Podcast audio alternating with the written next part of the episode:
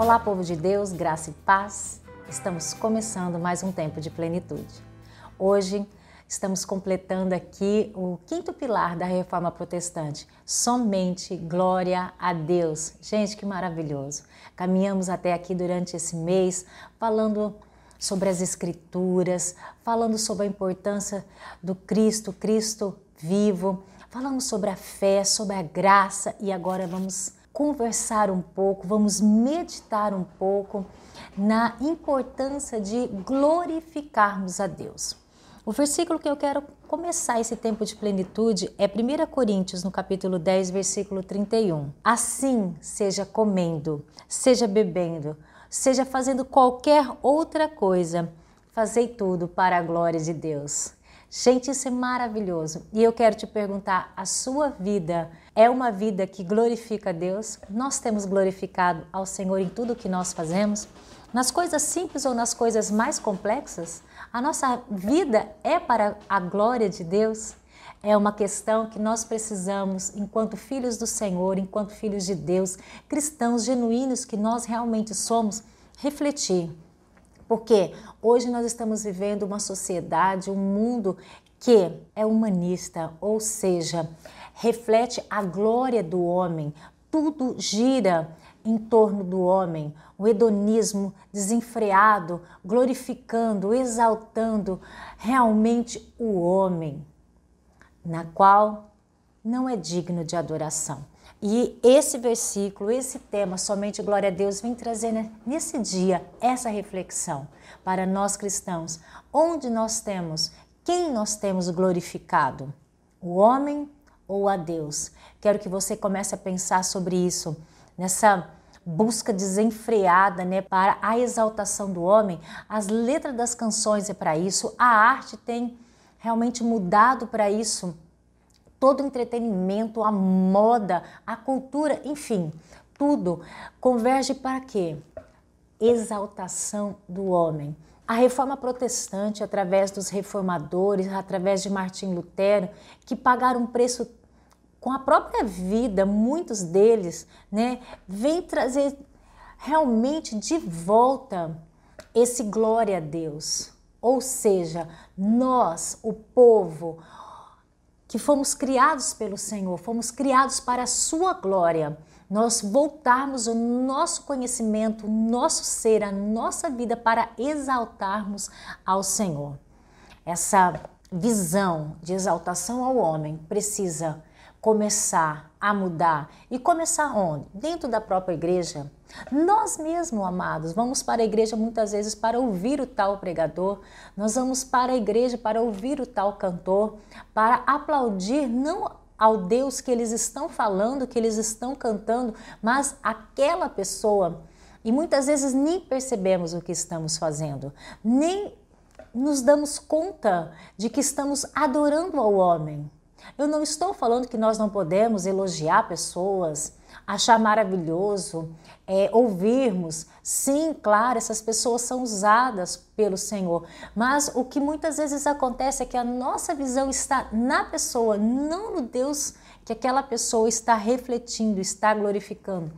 As coisas estão tão complicadas dentro da igreja, amados, que nós vemos muitas vezes a igreja viver para ela mesma. Ou seja, nós vamos para os cultos, que é culto de adoração a Deus, glorificar a homens, como eu estou dizendo aqui.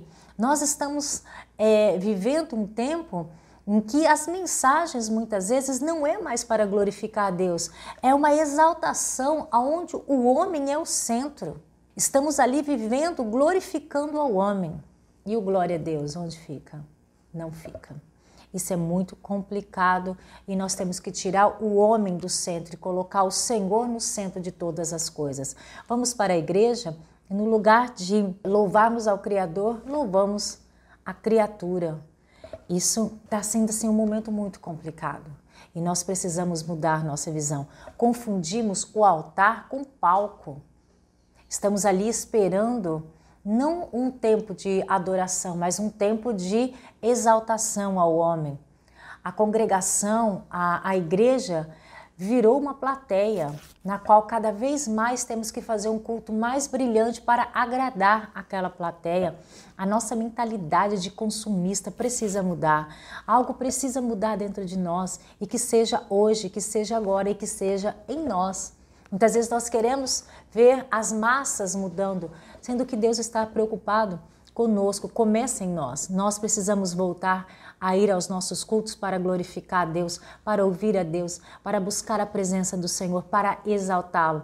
Vamos aos cultos, muitas vezes ficamos procurando os defeitos, aonde não foi bom, ah, isso ou aquilo que as pessoas fizeram, na qual nós estamos ali para somente uma coisa, glorificar a Deus, exaltar ao Criador e não aquilo que foi criado. O Salmo 24, 7 também nos traz uma referência de quem nós temos que adorar.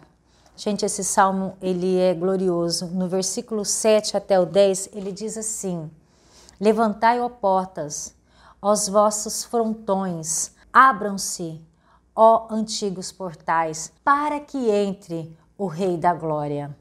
Quem é esse Rei da Glória? É o eterno, poderoso e valente, Deus forte, o o bravo das guerras. Levantai, ó portas, as vossas cabeças ou frontões, abram-se, ó antigos portais, para que entre o Rei da Glória.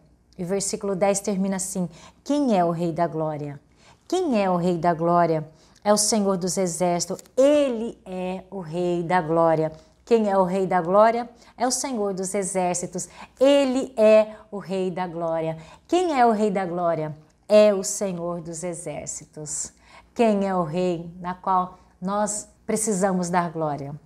É Ele, aquele que nos criou. Isso é maravilhoso. Agostinho, em seu livro, né, Confissões, ele disse assim: Senhor, tu nos criaste para ti e nossa alma não encontrará repouso até que se volte para ti.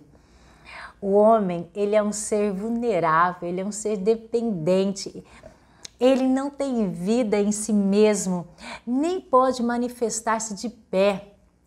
Sabe, nós não podemos ficar nem mesmo de pé, irmãos, pelas nossas próprias forças.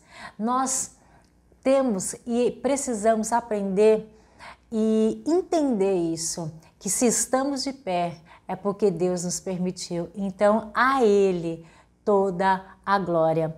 Não basta somente nós olharmos e dependermos de outras questões. O homem ele tem girado em torno do dinheiro, do sexo, do prazer desenfreado, uma coisa louca, mas nós não entendemos que nada disso vai preencher o nosso vazio. Nada disso, por mais que nós tenhamos dinheiro, por mais que nós tenhamos prazeres físicos, condições de viajar para outros países, de comprar aquilo que nós bem entendemos, isso não preenche o nosso vazio. Esses dias eu ouvi uma mensagem, me fez refletir muito a respeito de uma questão. Existem pessoas tão pobres, a única coisa que elas têm é o dinheiro. E eu falei, meu Deus, realmente. Pessoas que se fantasiam, pessoas que vivem uma vida medíocre, sustentada pelo dinheiro. A pobreza dessas pessoas, a pobreza interna dessas pessoas, a pobreza mental dessas pessoas é imensa. O homem, por estar no centro, porque não que seja pecado ter dinheiro, de forma alguma você pode ser rico, é bênção, porém não pode tornar isso o centro da sua vida, porque é, o Senhor, nós temos que ser dependentes do Senhor. O homem depende de Deus para todas as coisas. Nada, ninguém, nem bens materiais algum pode preencher o vazio que o homem tem. Muitas vezes nós não entendemos isso e precisamos realmente voltar a nossa mente, o nosso coração para a presença do Senhor, para que isso se torne realmente verdade em nossas vidas. O, o apóstolo Paulo, no versículo que, que nós lemos aqui no início, deixa bem claro isso, tudo que nós fazemos seja para a glória de Deus e muitas vezes estamos fazendo para a nossa glória e isso não preenche o nosso vazio. Então vamos pensar bastante sobre isso. Se vivemos, se nascemos, se morremos, se comemos, se bebemos, se trabalhamos, tudo seja para a glória do Senhor. Tudo. não algumas coisas. E nós precisamos realmente pensar isso, porque a glória é para Ele. Adorar a Deus, amar as pessoas, é uma coisa maravilhosa e precisa ser uma prioridade em nossas vidas. Se nós abandonarmos isso, queridos, preste, preste atenção, se nós abandonarmos esse ideal de adorar a Deus e amar as pessoas, nós realmente nos esquecemos e viveremos para a nossa glória e usaremos as pessoas. Então, pense sobre isso. Só quando Deus ocupa o primeiro lugar em nossa vida, as outras áreas se encaixam em seu devido lugar. Só quando nós fazemos tudo para a glória de Deus, fazemos com excelência e temos o propósito no que nós fazemos.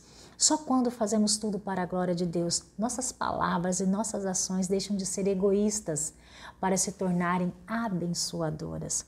Só quando fazemos tudo para a glória de Deus, transformamos as pequenas coisas, como servir um copo de água fria, em algo para a glória de Deus. Pense sobre isso. A sua vida reflete a glória de Deus? Você está aqui para glorificar a Deus ou a você mesmo ou as pessoas que estão ao seu redor? Eis nosso maior privilégio e nossa maior responsabilidade, a nossa maior plataforma de vida, fazer tudo para a glória de Deus. Você sabia que você está aqui hoje porque muitas pessoas sofreram em seu lugar? Morreram por você? A reforma protestante, num apenas um dia, mais de 50 mil pessoas perderam suas vidas, glorificando a Deus para que hoje nós estivéssemos aqui. Elas nem sabiam que nós estaríamos aqui, porém, o que aconteceu, fizeram para a glória de Deus, fizeram para exaltar o Senhor e, e hoje nós estamos aqui. Reflita essa verdade também na sua vida. Para a glória de Deus estamos aqui e viveremos para isso. Vamos estar na igreja com uma motivação certa, glorificar a Deus. Vamos evangelizar com a motivação certa, glorificar a Deus. Estaremos trabalhando na nossa célula ou fazendo qualquer outro movimento para a glória de Deus. Estamos dentro da nossa casa com a nossa família para a glória de Deus. Estamos na rua, no trabalho, em qualquer outro lugar para a glória de Deus. A reforma protestante nos deixou esse pilar, na verdade, trouxe de volta esse pilar e que nós possamos sustentá-lo também. Um grande dia, pense sobre isso e que a sua vida reflita a glória de Deus.